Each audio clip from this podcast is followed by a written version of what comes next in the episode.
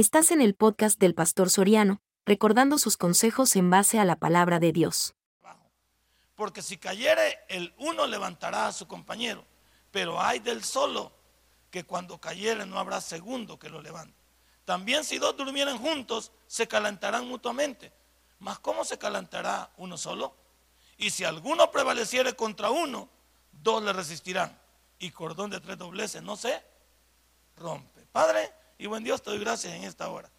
Gracias porque la tercera parte de esa relación eres tú, mi Dios, en medio. Gracias porque cordón de tres dobleces no se rompe, porque tú eres quien sostiene nuestra relación, quien sostiene nuestra vida.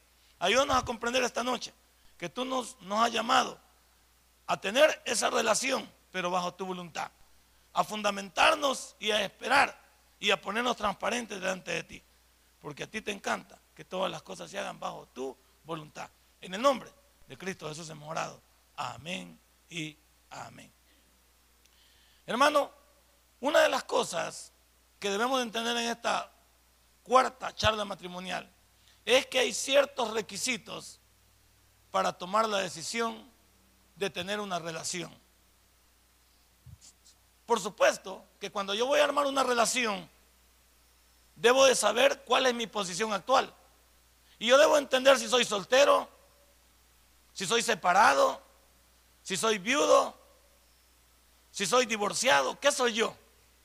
Cuando, cuando yo sepa cuál es mi estado actual, yo estaré a punto de hacerme ciertas preguntas de cómo comenzar una nueva relación, de cómo realmente entablar una nueva relación o entablar una primera relación. Si es que usted es primerizo, si es que usted nunca ha entablado una relación, pues estas preguntas van a, van a, ser, van a ser importantes. Porque si yo no sé quién soy en el estado actual, entonces no sabré entonces cómo comportarme o qué esperar de mi relación. Entonces, yo podría comenzar, si soy soltera, si soy separado, si soy viudo, o si soy, ¿qué? Divorciado, yo tengo que hacerme estas preguntas. Lo básico a saber es lo siguiente. Yo no voy a hacer nada bajo presión. Yo no voy a formar una relación bajo presión. Llámese, yo no voy a casarme con alguien porque ella está embarazada o salió embarazada. Porque eso se, se, hubiera tenido que ver antes de armar la relación de noviazgo, como es el respeto que debe de haber entre dos personas que aman a Dios.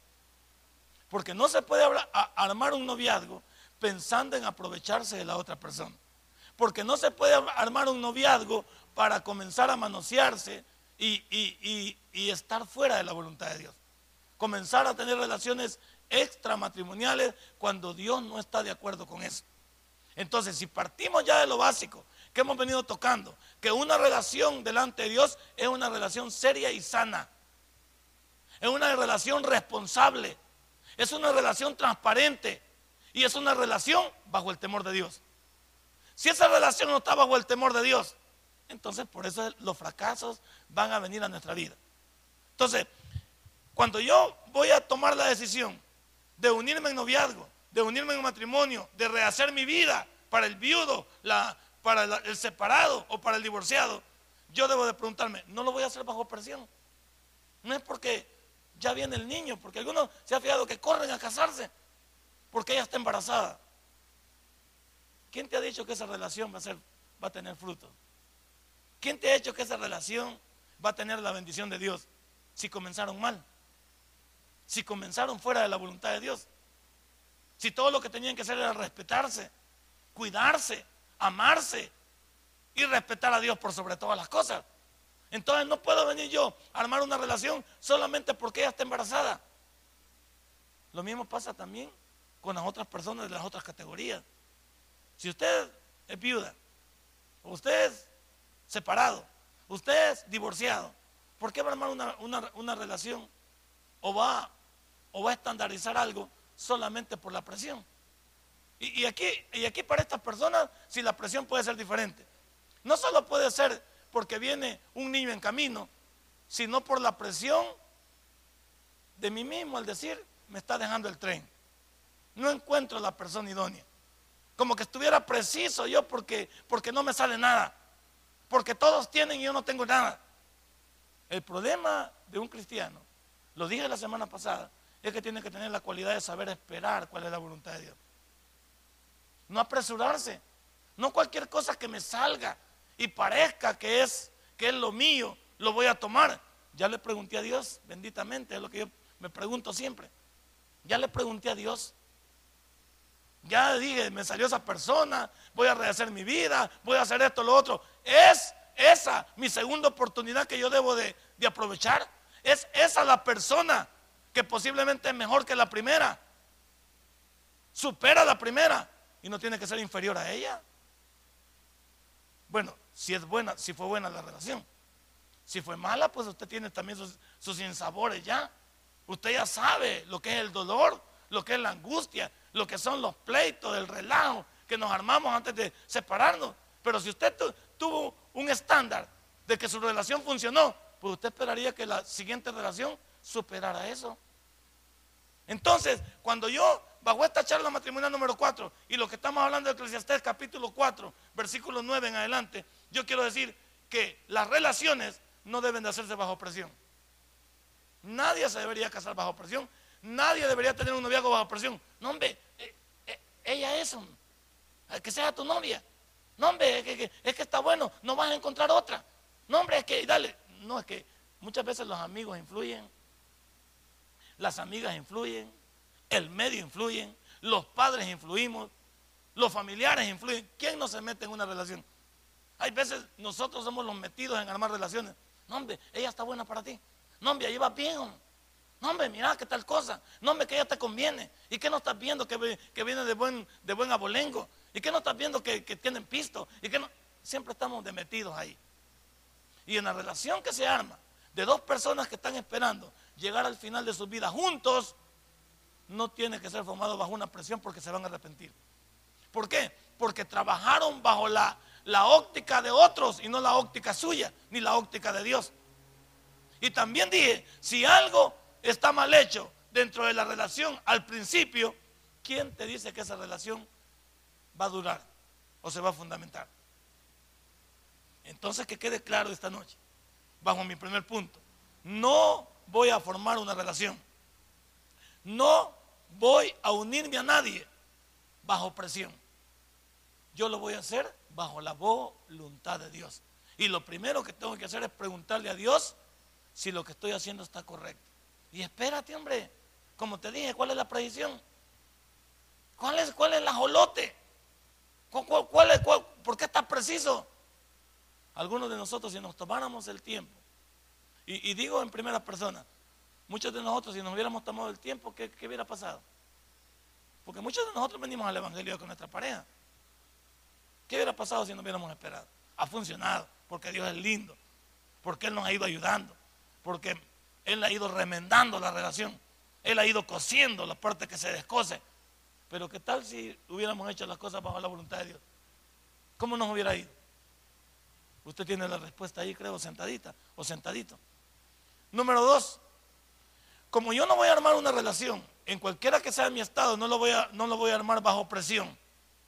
Tampoco lo voy a hacer si no estoy realmente enamorado o enamorada de la persona. ¿Usted está seguro si está enamorado o está encaprichado? ¿O está emocionado? ¿O, solo es una atracción sexual? Porque eso es una fregada de hoy. Hoy es atractivo sexual. Hoy hay muy emocionado porque me gustó, porque la vi, tiene buen plante y me, mandó a la luna con la mirada. Pero eso no es amor. Me impresionó, eso no es amor. Yo te pregunto, ¿estás enamorado? Y enamorado en la Biblia, hay muchas figuras que nos dejan en la Biblia que cuando dos personas son el uno para el otro, no hay nada que los pueda separar. ¿Por qué?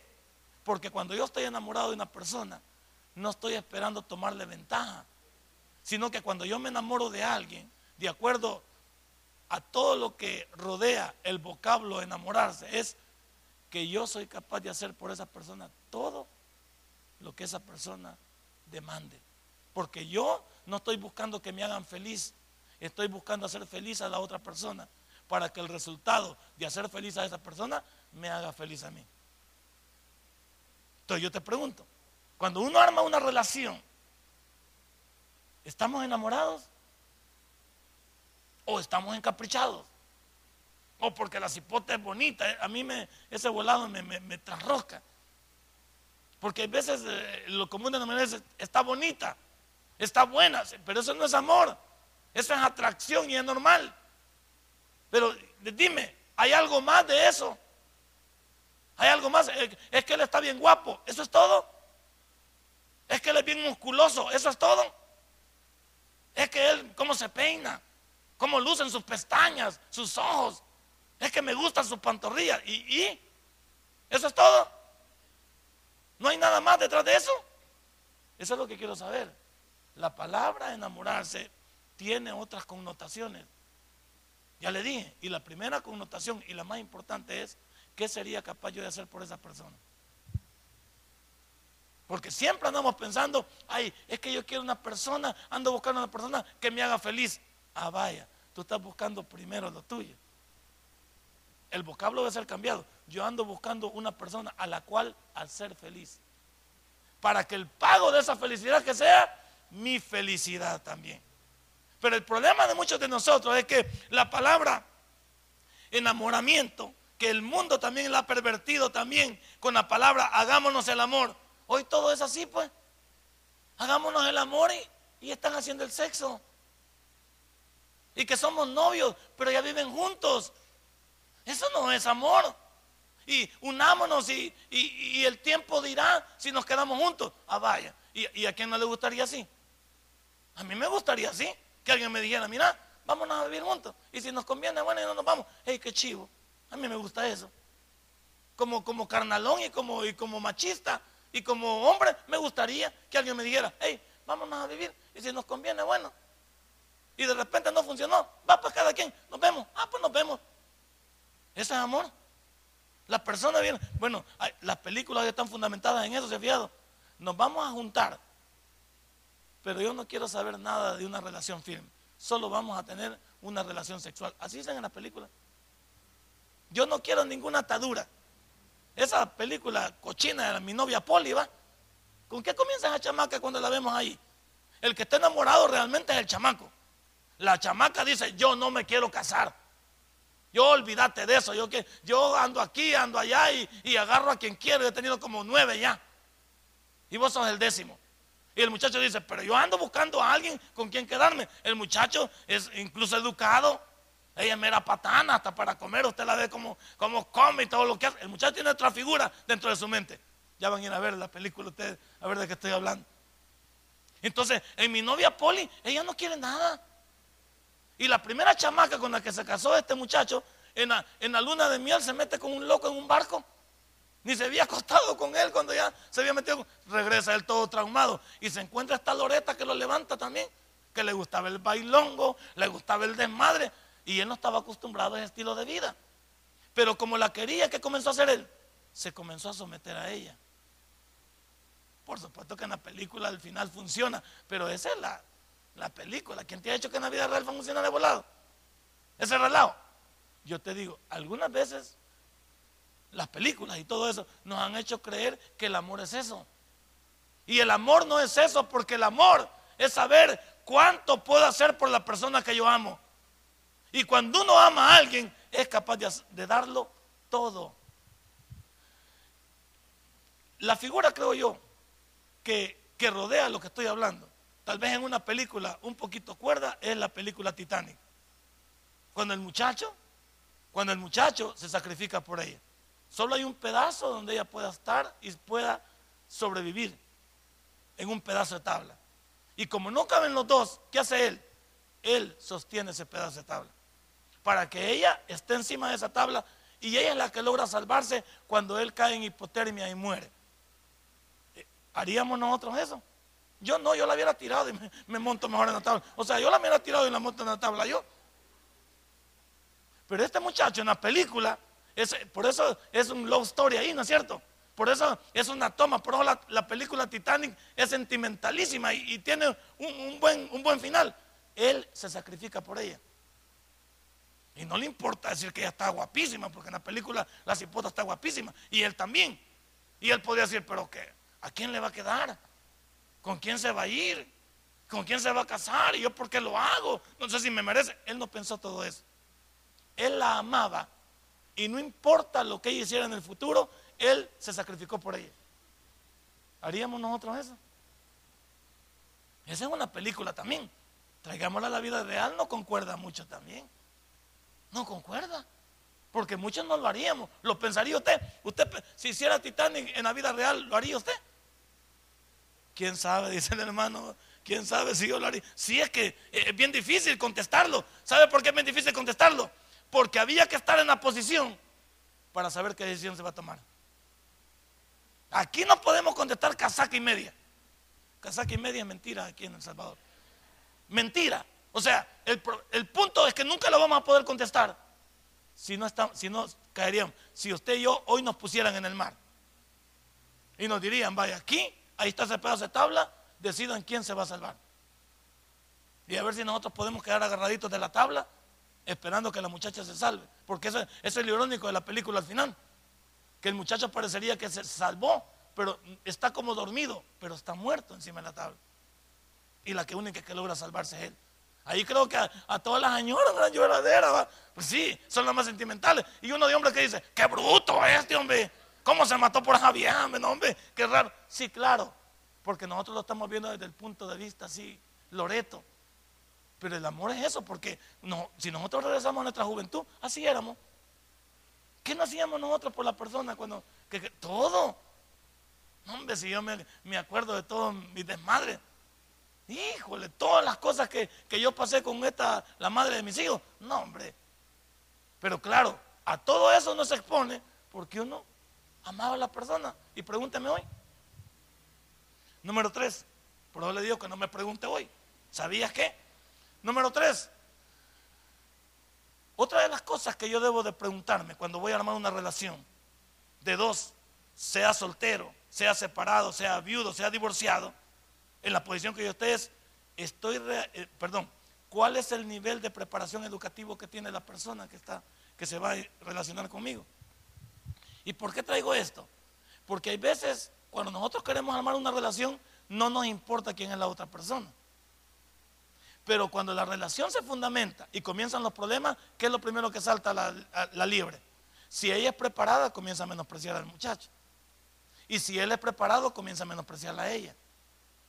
Aquí lo importante es qué nivel académico tienen ambos. ¿Para qué? Para que haya un equiparamiento en la relación y no haya toma de ventajas. Por eso es importante que en el noviazgo ambos se preparen para que tengan algo que ofrecer a la vida. Máxime que hoy, las relaciones de hoy necesitan que los dos sean productivos. Pero también usted si usted es una persona divorciada, separada, o, ¿o qué dije? O viuda, o viudo, ahí lo tómelo usted porque yo lo veo desde el lado mío, desde la óptica femenina, porque yo soy masculino. No me puedo poner neutro también porque no existe. Pero yo tengo que decir, ¿qué es la otra persona con la que me estoy enamorando? ¿Qué nivel tiene? Para que después yo no en los pleitos no ofenda a la persona. Sí, que yo no te encontré. Sí, vos quién sos y yo te recogí. Y vos, si vos ni podés, mira yo cuánto he estudiado. Porque cuando vienen todos los problemas, todas esas cosas hacen añicos la relación.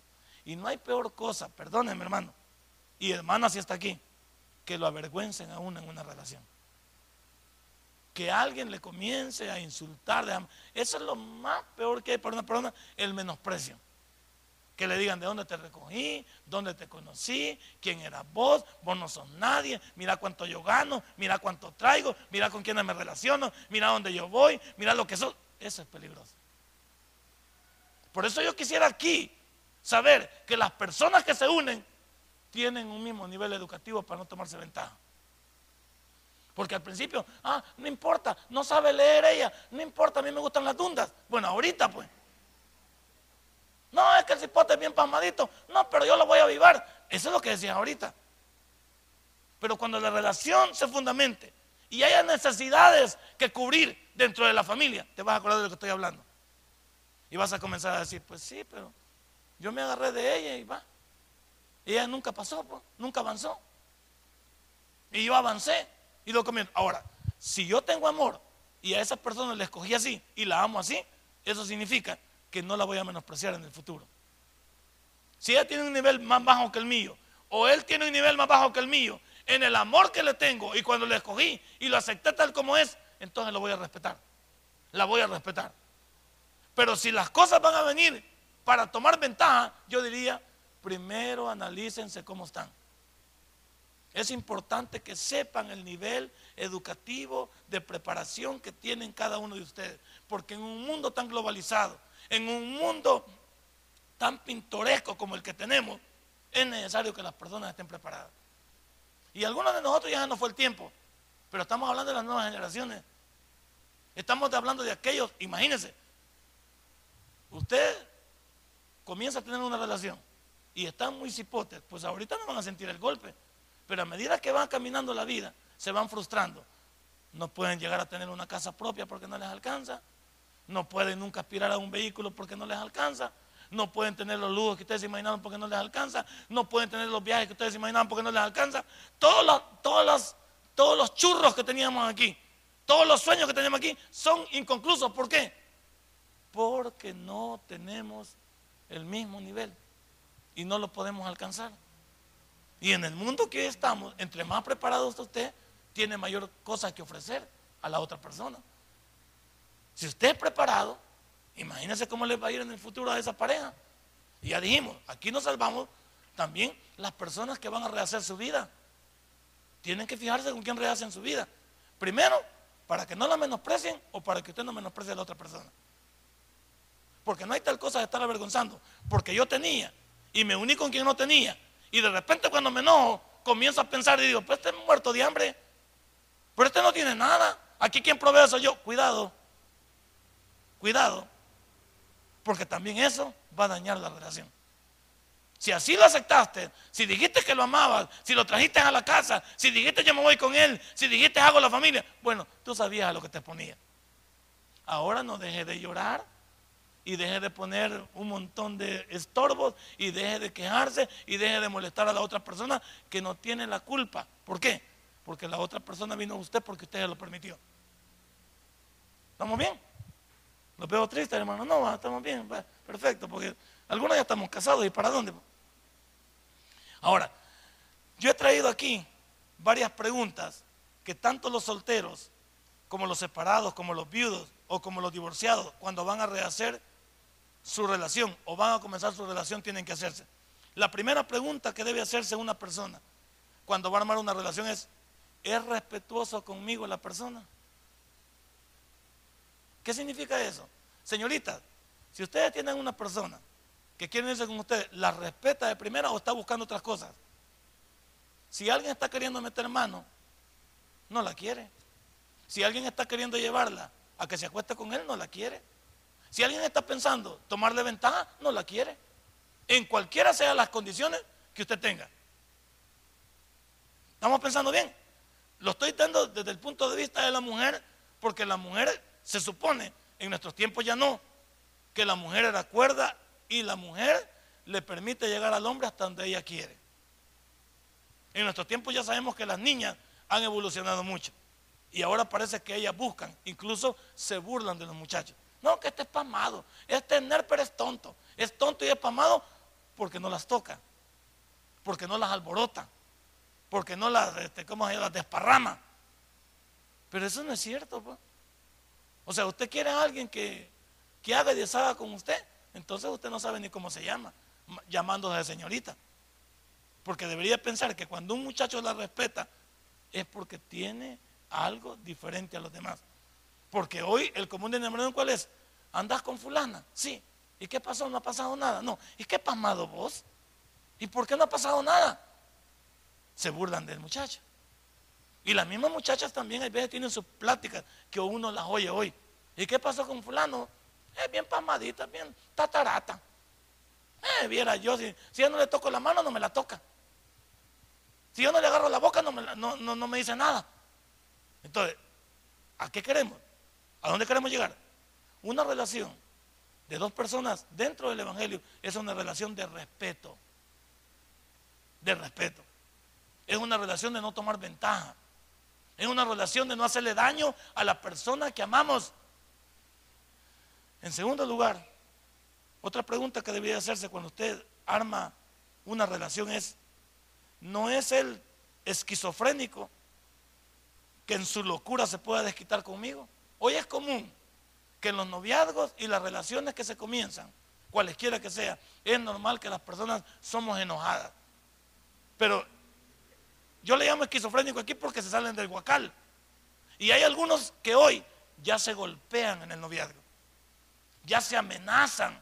Si te veo con alguien, te mato. Pues ya se perdieron novios. Yo no quiero, por favor, dije a la cipota, que le hablé a las demás bichas. Porque no me gusta. Y un día acá de un casa bicha mugrosa, o sea, si, si apenas no tiene nada de derecho sobre él. Y vamos a los bichos también que son pamados. Y, y si te veo con fulana, te voy a dejar un relajo. Ahora yo diría, si eso comienza así, esa relación no está bien es como alguien también.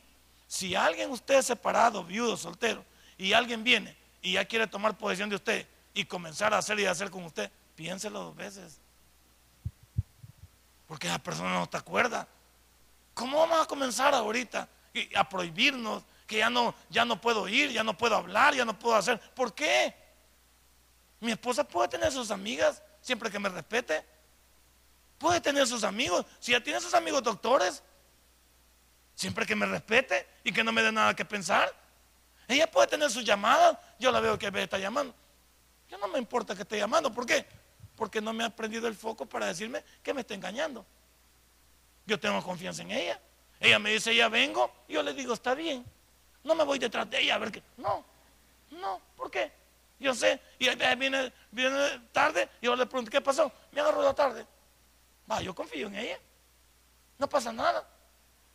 Cuando yo pregunto, no es esquizofrénico, porque cuando alguien es esquizofrénico o, se molesta demasiado, se desquita con la persona que supuestamente más ama. ¿Con quién nos desquitamos muchas veces nosotros cuando nos amamos? Con nuestra esposa. ¿Y qué culpa tiene ella de muchas cosas que pasan en nuestra vida?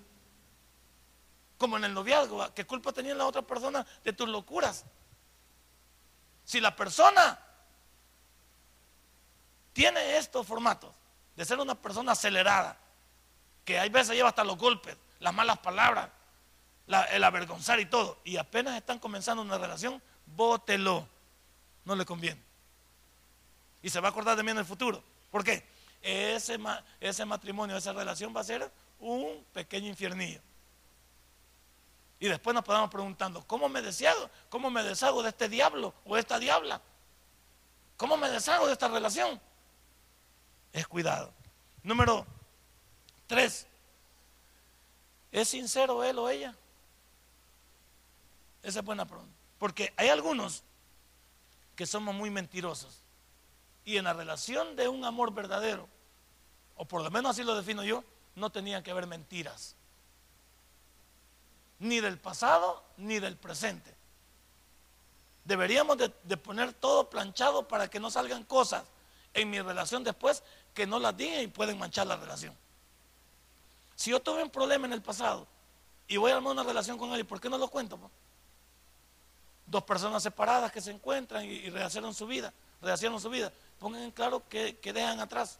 Yo ya tengo hijos, tú tienes hijos, ok, los míos no están con, los míos no están conmigo, los tuyos sí. Ok, va a haber respeto, hablamos, también tengo esto, eh, en la Procuraduría estoy demandado, tengo esto y otro. Hablemos. Somos sinceros para plantear toda nuestra relación. En el noviazgo también, somos sinceros. No somos mentirosos, no tratamos de tomar ventaja. Y ese es uno de los problemas de las relaciones. Mucha pantalla, mucha mentira.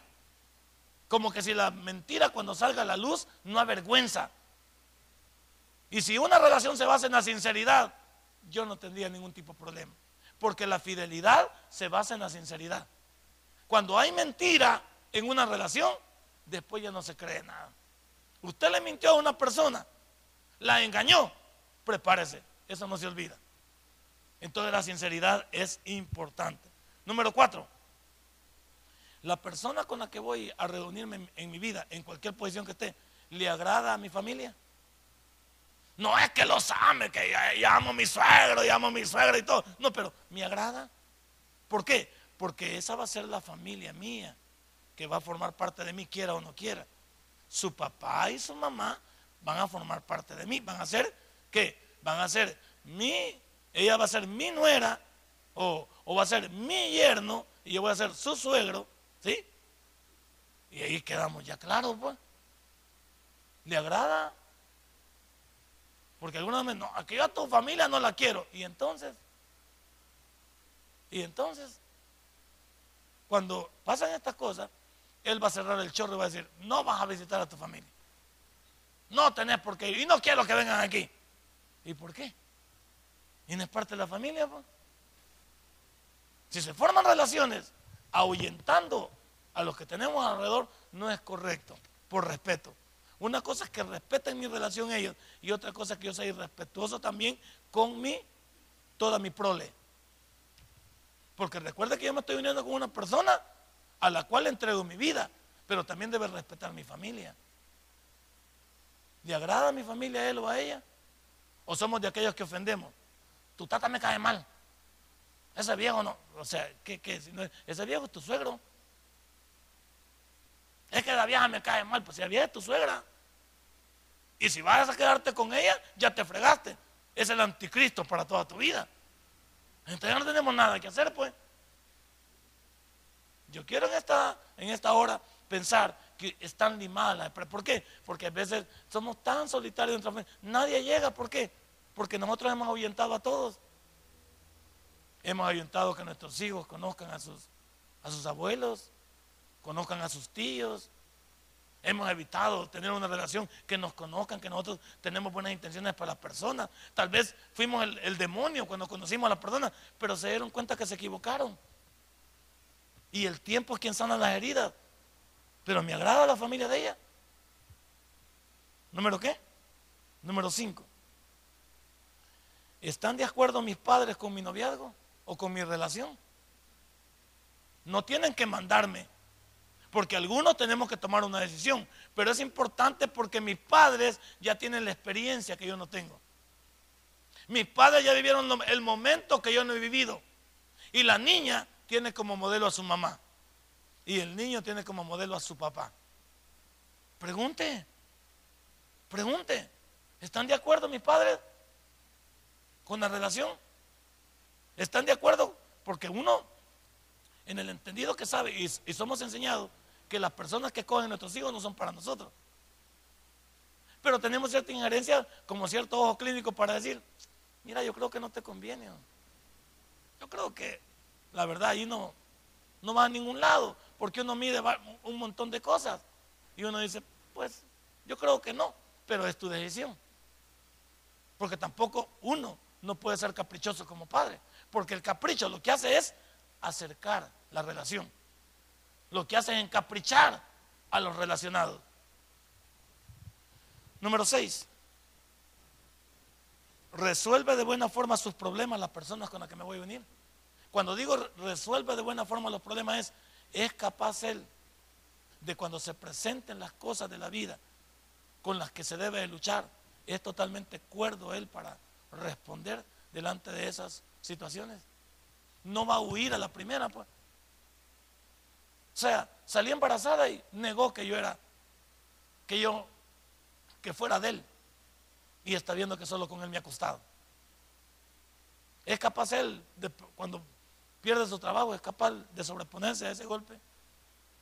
Es capaz de él que planificamos algo y no salió, nos sobrepusimos nuevamente y dimos, echémosle ganas.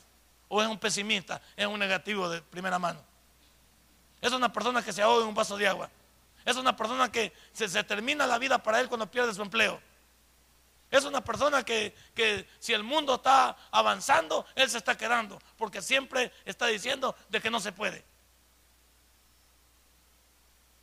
Es importante saber cómo resuelve él sus problemas, porque la vida tiene altos y bajos.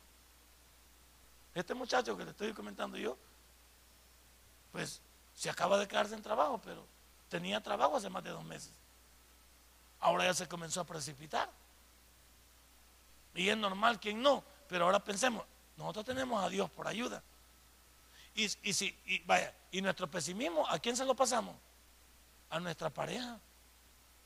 Si yo como varón de la casa me surge un problema y no lo pretendo resolver de la mejor manera, contamino a mi mujer y contamino a mis hijos. Entonces, en el noviazgo también es lo mismo. Es capaz él de ser una persona cuerda que cuando se presente alguna eventualidad va a reaccionar de la mejor manera para solucionarlo o va a correr como niño o va a correr como cobarde o va a huir, que es lo más común. ¿Número qué? Número siete. ¿Me tiene confianza él o ella? ¿Me toma en cuenta en cada una de sus decisiones? Es buena pregunta. Algunas veces en la familia estamos acostumbrados a hacer las cosas unilateralmente y nos olvidamos que en el matrimonio somos una sola. Entonces, cada una de las cosas que se lleven a cabo en la relación tienen que ser platicadas, conversadas. Pero yo voy a decir una cosa, están surgiendo problemas como estos, miren. Él o ella se está metiendo, se está metiendo en problemas financieros y uno de los dos no sabe. Voy a poner un ejemplo. Uno de los dos está usando mal la tarjeta de crédito. Y cuando revienta el polvorín, que están endeudados, hasta entonces le cuenta a su pareja que deben 2.500 dólares. Y la pregunta mía es, ¿y cómo lo vamos a pagar ahorita? Y, viene la pregunta el millón, le dice la, pareja, hembra o varón, ¿por qué no me dijiste? Te podía haber ayudado cuando comenzaste a, patalear. Vamos a, hacer cualquier inversión. Tome en cuenta a su pareja porque es parte de lo que lleva la casa. Va a hacer alguna compra, por, pequeña que sea, va a alterar el presupuesto de la familia. La tome en cuenta ella, ¿va? O usted toma sus decisiones y después ve, ahí vamos a ver cómo hacemos. Es que usted ya no es solitario, ya no es llanero solitario, ni llanera solitaria. Ahora ustedes ya son dos personas que han unido sus salarios y que comparten los gastos en la familia. Y cualquier cosa que altere las finanzas va a alterar también la familia. Entonces, el tomar en cuenta a la persona, el tenerle confianza a la persona es, preguntémosle. No es que ella es muy pasmadita, no me va a decir nada. ¿Cómo que muy pasmadita? No es que él es bien tatarata, no, no dice nada. ¿Cómo que así? ¿Que acaso no lo puede consultar? ¿Que acaso no le puede decir? Tenemos esta dificultad, fíjate que se ha presentado esto, fíjate que vamos a comprar esto, alcanza, hijo, ya lo sabemos, hay que hacerlo. Y a muchos, a los que ya estamos ya casados, ya no hay para dónde. Estas cositas nos están saltando a la liebre. En muchos de nuestros matrimonios es pan diario de cada día esto que le estoy hablando. No hemos aprendido a ser comunicativos. Cada quien hace. ¿Sabe qué dice la persona? Es mi pisto. ¿Cómo que es mi pisto? Y nos vamos los dos ahí, pues. Yo lo que gano me lo harto yo. Ah, vaya. ¿Y, la familia qué? Si cuando nos unimos no era así. Veamos qué número es. Número 8. Piensa, piensa él que los problemas de la vida los podemos solucionar los dos, los dos juntos. Cuando viene un problema sobre la familia, es capaz de comunicarme, decirme, hija, vamos a salir adelante de este problema juntos. ¿Lo participa? Cualquier cosa que se haya presentado, cualquier metida de pata, cualquier confusión, somos capaces de venir y plantearlo al matrimonio, a la relación. Somos capaces de decir, ¿Podemos salir juntos de esto? ¿Cuántos en esta hora tenemos ese problema? Que no somos capaces de sentarnos. Fíjese esto, esto es lo que pasa en muchas familias. Nos, no hablamos de nuestra relación. No hablamos de nuestros problemas. No planteamos nuestras necesidades. Somos personas que hasta que ya, ya nos estamos divorciando, nos decimos todo lo que nos ha afectado. Somos personas que hasta que ya la relación no funcionó, nos decimos todo de lo que adolecíamos. Pero ¿por qué no lo dijimos antes? Somos capaces los dos de solucionar los problemas juntos. Buena pregunta. Número 8.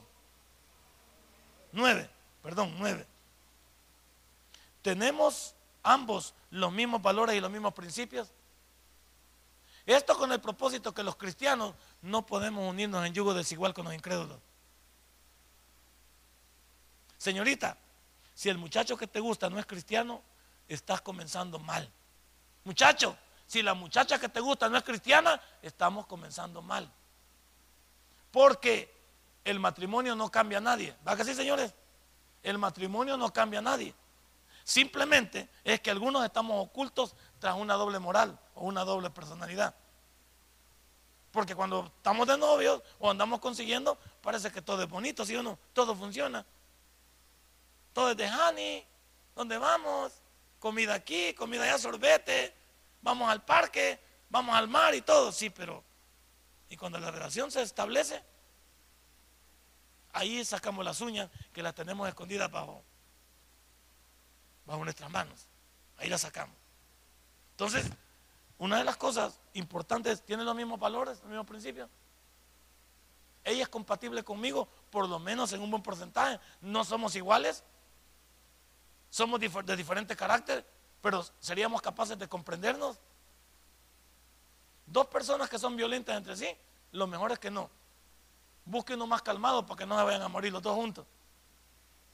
Si los dos, si los dos son tipo volcán de, San, de aquí de, de San Salvador, como algunos tenemos ese carácter, que en la, en la casa el problema de nosotros es que nos gritamos. Grita ella y grito yo. Palabra ella, palabra yo. El punto aquí es, ¿Somos capaces nosotros de bajar la guardia? Tenemos los mismos principios, los mismos valores. El respeto. Hay respeto. Hay cortesía. Hay amor. Hay comunicación. Hay lealtad. Hay fidelidad. Un montón de cosas que a un cristiano lo, lo engloban y que la otra persona debe esperar. Ahora, si la persona no comparte los principios y los valores contigo, ¿por qué tendría que respetarte? Uno que venga del mundo no te va a respetar. Y, eso de que la cosa de que eh, lo vamos a traer y, se va a casar. Si aquí han venido varios que se han casado y ya no han regresado, se la llevaron. O, ella, hay veces las mujeres se llevan al, al cipote. ¿Quién te dice que porque vienen a casarse se van a quedar juntos? Hay veces vienen y se van esperaría que tuvieran los mismos valores y los mismos principios. Aman a Dios los dos, respetan a Dios los dos, sirven a Dios. Y si servimos a Dios, amamos a Dios, nos respetamos mutuamente. No como muchos novios, que quiero decir, que ya, como le digo, están teniendo relaciones extramatrimoniales, ya están bajo, fuera de la voluntad de Dios, y todavía después lo justifican con que está bien. Lo que está hecho mal está mal. No está bien. Y si después la niña sale embarazada y trata de justificar lo que sea, es mentira. Fracasaron delante de Dios y delante de ustedes mismos. ¿Por qué? Porque ustedes sabían que no era correcto. Aunque por allá siempre gente anda en los garabatos, va. Ay, te felicito. Ay, que no. Ah, pues sí. ¿Y qué dice, qué dice la Biblia? La Biblia dice que eso es pecado. Y nunca va a estar bien. ¿Número qué? Número 10. ¿Cuáles son los planes de la persona con que quiero unir mi vida? Quiero escuchar. ¿Qué piensa ella? ¿Qué quiere él? ¿Cuáles son las pláticas que tienen ustedes como personas? Cuando yo me voy a venir con alguien, quiero saber cómo piensa. Quiero saber qué espera del futuro. Si solo hablan brayuncaditas y solo son chistecitos, o sea, hablemos de qué. Hablemos de qué quiero ser, a qué aspiro yo, cómo me veo, cuáles son las casas con las que soñamos, ¿Cuál es, el, ¿Cuál es el trabajo con el que soñamos? Es importante, pero eso solo es bayuncadita, chestecito. Ese en mi pueblo, ¿cómo le decían? Este bichito es muy, o este bichito es muy, mejor no digo la palabra. No, este no vale la pena hablar con él o con ella. ¿Por qué? No dicen nada. ¿Cuáles son las conversaciones que tenemos de cara al futuro? Si estamos estudiando los dos, nos echamos la U para los dos. Estudiar, échale gana. La otra persona, quiero que los dos seamos iguales. Quiero que los dos vayamos para el mismo objetivo. ¿Por qué? Porque están buscando la felicidad juntos. Están buscando la, misma situación de cara al futuro. Y si uno de los dos no tiene la, no tiene la empatía de la misma visión del otro, deshagan esa relación. No va a ningún lado. ¿Por qué? Porque uno de los dos no está de acuerdo. Uno de los dos no piensa igual. Y cuando ya se cimienta la relación nos vamos a dar cuenta. No, es que, mire, él me salió malo. ¿Cómo que no lo vio, pues? Si ya estaba malo el bicho. O la cipota ya estaba malo. Que no la vimos. Lo que pasa es que no quisimos verlo. ¿Número qué? Otra de las cosas que me debo preguntar yo en cualquier situación que está, ¿quiere hijos él o ella? ¿Cuántos? En los tiempos que vivimos hay que platicar eso. Vamos a, tener hijos y, y cuánto sería el número ideal en un mundo como el que vivimos. Por supuesto que tenemos también las condiciones en el futuro para poder tener el número de hijos que nos hemos planteado. Y en el caso de personas separadas, viudas o, qué, o, qué, o divorciadas, es, yo ya, tenemos hijos los dos, de, de familias diferentes. Ahora el hombre quiere hijos con la familia actual. Pero la familia, pero la persona ya no puede. Porque como dicen en mi pueblo, está esterilizada. Y comienzan las peleas. De que yo quiero un Pues sí, pero vas a irme con lo que hiciste. Ya sabías que ya habíamos cerrado la fábrica. ¿Ya qué vamos a hacer? No te pongas así, si eso lo hablamos, hay que hablarlo antes, porque cuando comienzan, no importa, pero sí importa. Y, cuando son primerizos o son personas que nunca han tenido una relación, cuidado, deben de hablarse en específico. Hay gente que dice, nos vamos yo quiero una parejita, niña y niño. Pero si salen, si salen niñas, vamos a comenzar a buscar al niño. Llegan como a 11 y no han, no han conseguido buscar al otro. Deben de pararse, pues. Deben de saber qué quieren. Me pasó a mí, va. Yo tuve dos señoritas primero. Y uno siempre quiere un varón, ¿no es cierto? Y uno lo busca. Porque los demás le hacen burla. Que uno estaba malo. Vos este está malo. Este bicho, este, este, está malo. Pero no. Y uno comienza a buscar. Yo no sé qué hubiera pasado si hubiera tenido una tercera niña. Si hubiera buscado el cuarto. Pero también esa es parte que no me compete por a mí. Y mi esposa. ¿Qué dice ella? No, vos vas a tener 14. ¿Cómo que, cómo que es así nomás? ¿Ya lo platicaron? Y ya en la parte de otra parte, ¿ya lo platicaron? Es importante saber, ¿quiere tener hijos? ¿Cuántos? ¿Puede o no puede? Háblenlo antes. Si voy a armar una relación con alguien, mira, yo ya no puedo tener hijos. Ya no puedo tener hijos. Se lo digo antes porque no puedo, no quiero que después me anden diciendo que por qué no puedo si ya se lo dije. Sino que cuando dice, yo no, este, eh, no puedo tener hijos, no importa, hay milagros de parte de Dios. Así dice al principio, vamos a ir al viernes de milagros. Pero si no funciona, ahí comienza a molestar. Y quien molesta casi siempre es el hombre. Y algunas veces la mujer, porque hoy la mujer, y los hombres también se hacen la vasectomía. ¿Alguno aquí se la ha hecho? Ah, pues solo, solo yo entonces. Gracias a Dios. ¿Número qué? Quizás se fue la noche, ¿va? ¿Qué razón? Sí, la última que vamos a hacer la damos para la semana que viene. La otra pregunta es vital. ¿Es fiel ella o él? Lo es hoy, lo va a ser en el futuro. Si hoy en el noviazgo no es capaz de respetar la relación, no te va a respetar ya de matrimonio. Si hoy quiero rehacer, quiero rehacer mi vida y la persona con quien quiero rehacer mi vida comienza a tomarme ventaja, es mejor que lo vote. No va a funcionar. La base de un matrimonio es la fidelidad. Por el lado de la mujer, ella perdona en amor, aunque no le gusta. Por el lado del hombre es el acabose. Al hombre no le gusta que le digan el venado. Entonces tiene problemas. Pero sí le gusta que la mujer perdone, porque la mujer siempre perdona y el hombre no perdona. El hombre termina con la relación. No sé por qué eso va. Uno de hombre no puede perdonar, la mujer sí. ¿Por qué? Entonces, una relación de dos en noviazgo, en viudo, en soltera, en separado, si no hay fidelidad, si no hay respeto por la persona y por la relación, no sirve. Y si lo, si lo avanza antes de que la relación se consume, es mejor que lo vote. No va a funcionar. Si lo hace de novio, ¿por qué no lo va a hacer ya? Ya te dije, el matrimonio no cambia a nadie. El matrimonio no cambia a nadie. ¿Por qué? Porque muchos tenemos escondidas las mañas que las sacamos un día después del matrimonio. Al día siguiente del matrimonio, ahí sacamos la mano, ahí sacamos el enojo, ahí sacamos la prepotencia, ahí sacamos que, la ira, ahí sacamos toda la payuncada, ahí la sacamos un día después de la relación. Y, dice uno, yo pensé que ella no era así, ya está transformada. Y él también está transformado. Y yo pensé que él no gritaba. Porque como de novia le decía, Hani, pensó que él era normal. Y ya cuando le dice en, el, matrimonio al día siguiente, ¿y a qué hora me vas a traer el altazón? Ya te voy a sopapear, te voy a dar tu primera luna de miel de un solo. Te voy a dar la bendición. Pero no conocía esa parte.